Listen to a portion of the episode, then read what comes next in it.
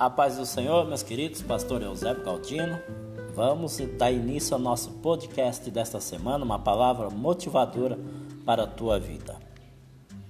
Hoje o tema é Não deixe que apague a sua luz. Nós não gostamos de ser criticados, principalmente quando somos inocentes. Não é verdade?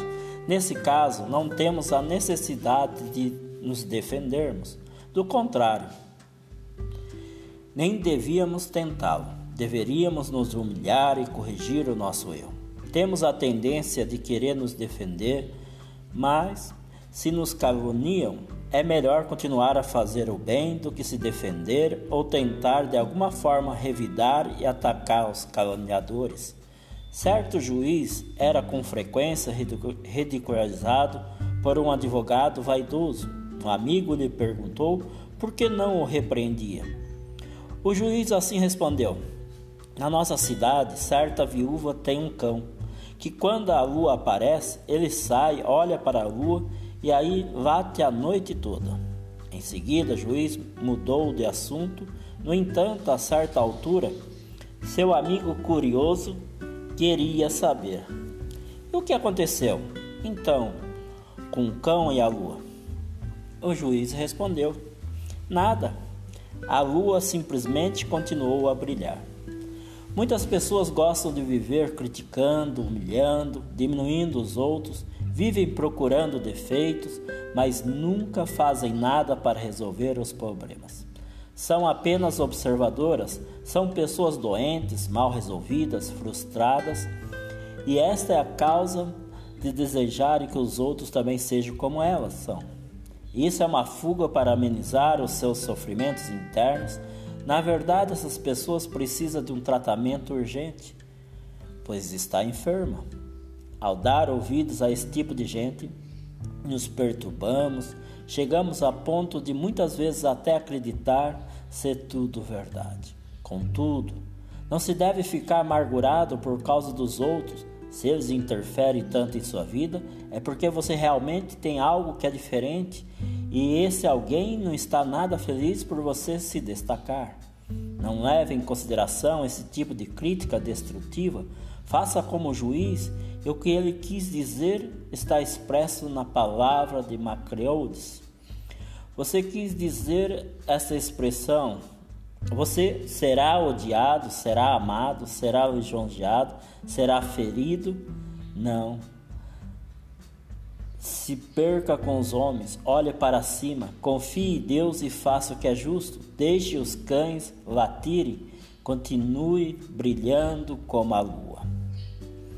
Amém, meu querido? Mas a palavra do Senhor também nos diz que nós somos luzes nesse mundo.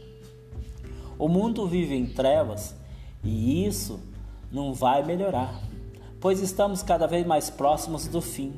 Basta olhar para tudo o que tem acontecido mundialmente para se chegar a essa conclusão.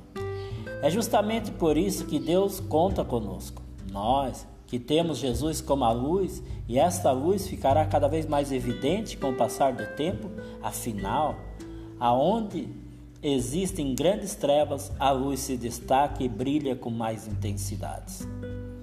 E como podemos fazer Jesus brilhar através de nós? Pregando o Evangelho, como a palavra de Deus manda. Com certeza isso faz parte, mas não basta saber a Bíblia e ter uma boa mensagem na ponta da língua, pois palavras sozinhas não impressionam e nem sempre são eficazes para conduzir alguém à salvação. Nosso discurso será vazio se não estivermos cheios de Deus por outro lado, se estivermos abastecidos dele, nosso semblante resplandecerá à luz de Jesus. As nossas atitudes exaltarão o amor de Deus e as nossas palavras, mesmo que sejam poucas, serão certeiras para demonstrar para este mundo que existe algo diferente no nosso interior. Por isso, busque a Deus e seja apenas você cheio do amor, da sabedoria e do poder do nosso Pai.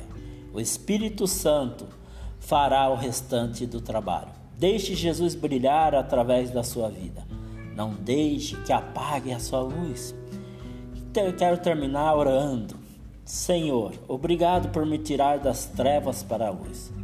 O Senhor é a luz que ilumina a minha vida com a verdade. Permita que o brilho do teu Espírito Santo resplandeça para o mundo através de mim. Ajuda-me a permanecer firme em tua presença. Quero ser sempre luz para atrair outros ao teu amor. Que as minhas palavras, as minhas atitudes não sejam vãs, mas cheias do teu espírito, para que as trevas sejam dissipadas e todos vejam a tua glória. Em nome de Jesus. Amém. Glória a Deus. Amém, minha querida. A paz do Senhor, pastor Eusébio Galdiano.